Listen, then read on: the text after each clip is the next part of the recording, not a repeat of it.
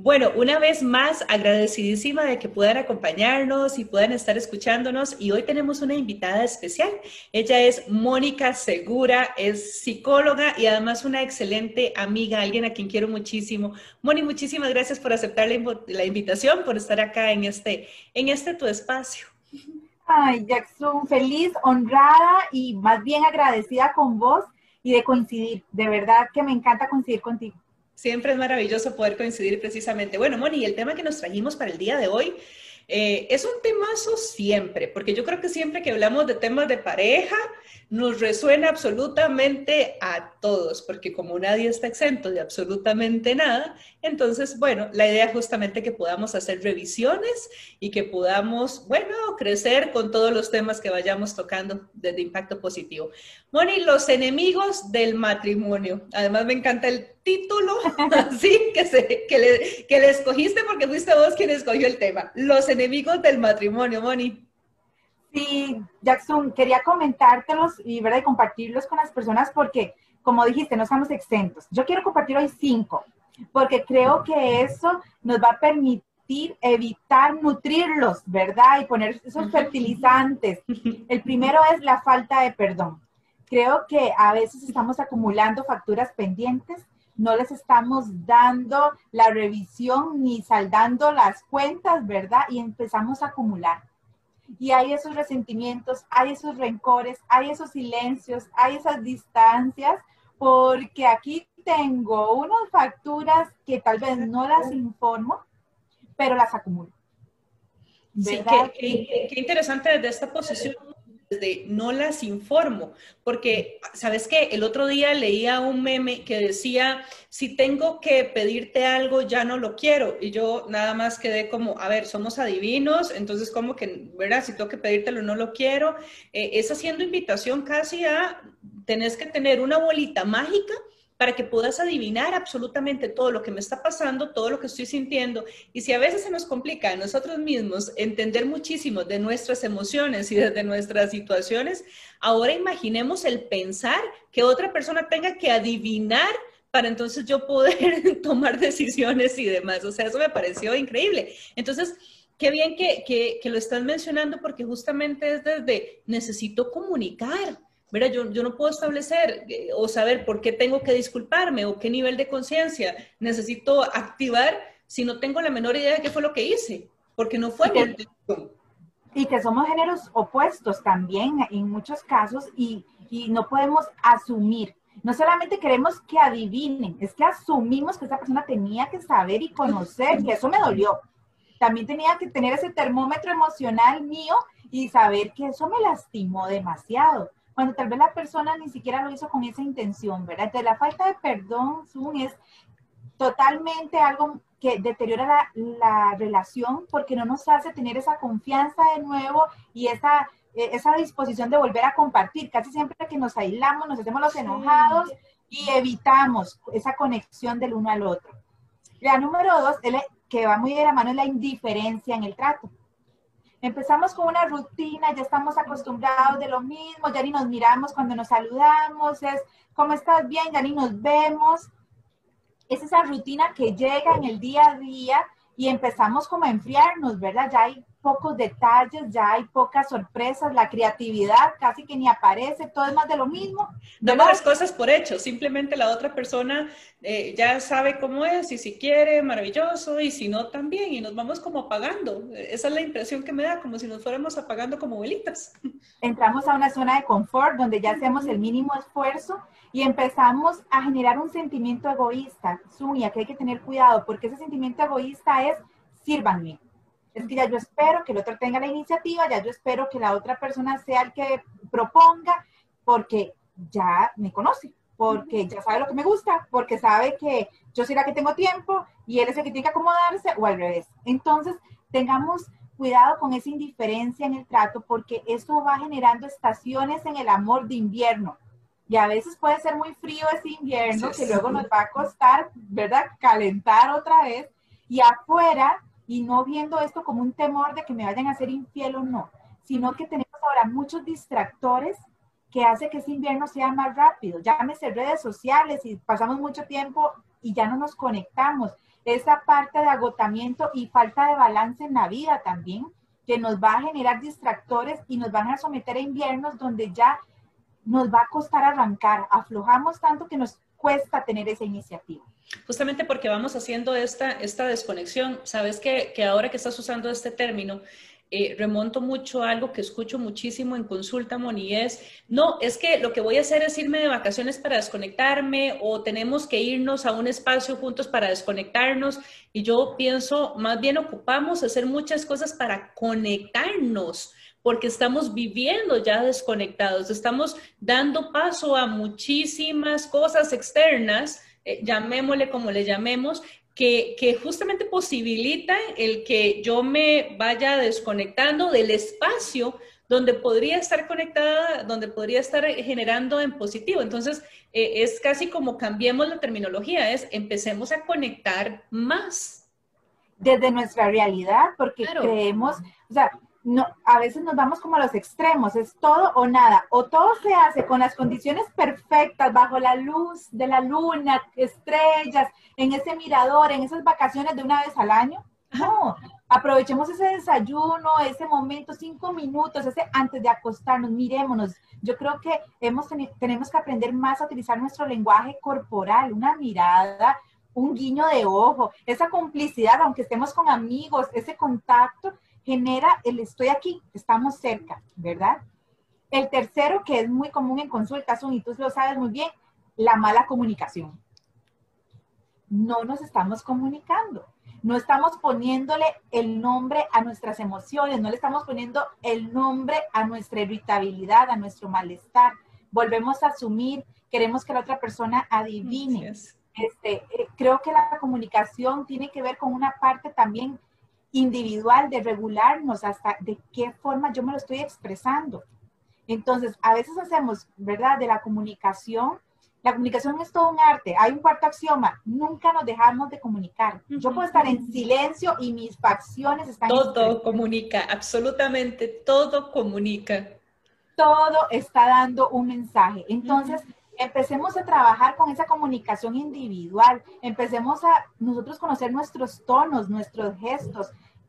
Toda emoción genera una reacción corporal diferente. Entonces ya una persona me está diciendo que cuando yo estoy molesta, hago un gesto que le provoca, ¿verdad? Lastimar, hago un tiempo fuera, soy humilde, pero en la comunicación es algo importante porque no estamos teniendo tiempo para hablar de nosotros, solamente para hablar del hacer que los chiquillos, que la rutina, que la casa, que esto, que los pagos. Es nada más hablar de los pendientes, pero no hay una comunicación que me diga, ¿qué quieres que haga por ti? ¿Cómo te fue hoy? Mirémonos y, ¿cómo te fue hoy? Y a mí me encanta eh, este ejercicio que yo les llamo la técnica del púlpito, que es tengan cinco minutos cada uno, en un momento donde nadie los interrumpa, donde los chiquillos no estén ahí, ¿verdad? Regando, sino que estén ahí todos en ese momento de pareja, cinco minutos, que el caballero, el, hombre, cinco minutos hable todo lo que quiera. La mujer no interrumpe, nada más va a estarlo viendo como que si fuera esa persona que espera, ¿verdad? De una capacitación, en un curso, que admira y lo mira con ojos de admiración, lo mira y trate de interpretar de todo su discurso verbal qué emociones te está diciendo. Si habla mucho del trabajo, está cargado. Si habla mucho del, del, de videojuegos, ay, quiere, disfruta, está en el placer. Termina el, hombre cinco minutos de hablar y la mujer nada más, la esposa o la pareja le va a decir, ¿qué quieres que haga por ti? Es solo una pregunta y escucha, nada más. Viceversa, la mujer va a tener que hacer todo lo posible por cinco minutos, resumir todo lo que quiera, que no tiene que ser una réplica, ni una ni nada de lo que la otra persona dijo. Es la libertad de hablar todo lo que quiera. El caballero, el hombre, igual vuelve a mirarla con ojos de admiración, nada más tratando de ver qué emoción tiene. ¿Sabes? Sí, sabes que me encanta, Moni, que, es desarrollar nuestra capacidad de escucha porque eh, hemos perdido mucho esta capacidad precisamente. Andamos muy rápido por la vida oyendo y no hemos terminado de oír a alguien cuando ya estamos con la respuesta inmediata para generarla, para darla, para decirle, ¿verdad? Y desde mi realidad, desde mi percepción, desde lo que yo creo, Y se vuelve importante que yo tome precisamente esta pausa de escuchar realmente qué es lo que me está diciendo la otra persona e incluso cuáles son las emociones que podrían estar inmersas en esa escucha porque me doy permiso de conocer. Eso es conexión. Al final de cuentas estamos hablando precisamente de conexión y eso es maravilloso. Y eso es escuchar para entender, no para responder. Porque a veces, ¿verdad? Somos abayazadores con la persona dándoles consejos, recomendaciones. ¿Qué quieres que haga por ti? Estoy alimentando el respeto al uno al otro. No estoy asumiendo ni siquiera lo que la persona está esperando de mí. Estoy tratando de escuchar lo que necesita, no lo que yo creo que necesita, porque en eso a veces también irrespetamos a la pareja y sobrecargamos más el momento. La otra, la crítica constante, es un enemigo muy usual. Es el juzgar, juzgar y juzgar, para ponerlo en buen español. Sí, ¿por qué lo hiciste así? Pero recuerde que cuando uno lava platos sí que se caros, pero ¿por qué pusiste el paño? Son cosas hasta tan, ¿verdad? Absurdas. Y ya te lo he dicho tantas veces y ya lo he repetido tanto, pero es que a vos no se te puede hablar de la forma, ya no sé en qué idioma, y nos convertimos en... Controladores total de la otra persona. Sí. El que critica mucho quiere, exagera en su dosis de control, lo quiere a su forma de ser y al final no está aceptando a quien tiene al frente, lo quiere convertir en su ideal. No, estamos con dos seres diferentes que podemos ser funcionales, pero no quiere decir que se va a convertir en mi clon. Entonces evitemos esa crítica y empecemos a agradecer más. ¿Hace cuánto no le agradecemos a mi pareja? Porque ya lo damos por hecho de que siempre me hace el desayuno en la mañana. Hay parejas que tienen ya rutinas que se les hace como como hábitos y ya. es lo obvio, es lo mínimo que estás haciendo. Entonces, ¿por qué yo voy a decir gracias por el café que me haces todas las mañanas? Porque yo hago otras cosas por ti y empezamos como en, un amor de deuda. No, estamos en un amor generoso y de servicio al otro. De servicio porque yo quiero ser añadidura y quiero servirle a la otra persona y me agrada servirle a la otra persona. Porque tenemos proyectos en común, semejanzas y un proyecto de vida que queremos construir. No es porque estoy invirtiendo en algo para que me dé ganancias únicamente, ¿verdad? Y el último, el la falta de balance de la vida. Yo creo que somos seres individuales y si queremos construir algo mancomunado, tenemos que también saber que no podemos dar de lo que no tenemos. Si mi propio ser individual está desequilibrado, eso va a repercutir en mi pareja. Si yo no tengo tiempo para mí, para poder tener ese espacio, para analizarme, para saber qué es lo que quiero, voy a estar culpando al otro. Toda mi irritabilidad, de insatisfacción, se lo voy a querer proyectar a mi pareja. Y creo que tenemos que asumir nuestra propia responsabilidad. ¿Qué estoy yo construyendo? ¿Hace cuánto dejé de desarrollar cosas que yo quería hacer y las he postergado? ¿Hace cuánto empiezo algo y no lo termino? ¿Hace cuánto me estoy quejando por mi aspecto físico, pero no hago nada por mí? Mm. Pero estoy culpando al otro. Sí, y, espero que ese otro venga a llenar todas mis necesidades, todas mis carencias, todas mis heridas emocionales, y aquello se convierte en una bola de nieve que sencillamente no podemos detener en algún momento determinado. Y esto al final de cuentas, Mori, nos hace una invitación a una revisión personal constante. Yo necesito hacer una revisión de, todos los días para poder saber realmente estoy en pareja, bajo qué objetivos, variedad, cuál sintonía es, es realmente la que, la que nos sostiene y la que nos tiene por ahí. Sí, hay que buscar ese propósito en común. A veces uno le pregunta a la pareja, ¿y cuál es el propósito de ustedes? ¿Por qué están juntos? Y se vuelven a ver. Porque nos queríamos mucho y nos llevamos muy bien. Y, ajá, y los proyectos y los anhelos. Y no estamos hablando de cosas grandísimas, o, bueno, porque ya nos imaginamos exactamente que el proyecto de vida casi montemos una empresa. No, no, no. Estamos hablando de conexión básica, simple y sencilla de ser una buena compañía para la persona, de poder tener un objetivo en común y es dejar su mundo mejor a como lo encontré. No venir solo a destruir, ni a desgastarlo, ni a dejarlo en bancarrota.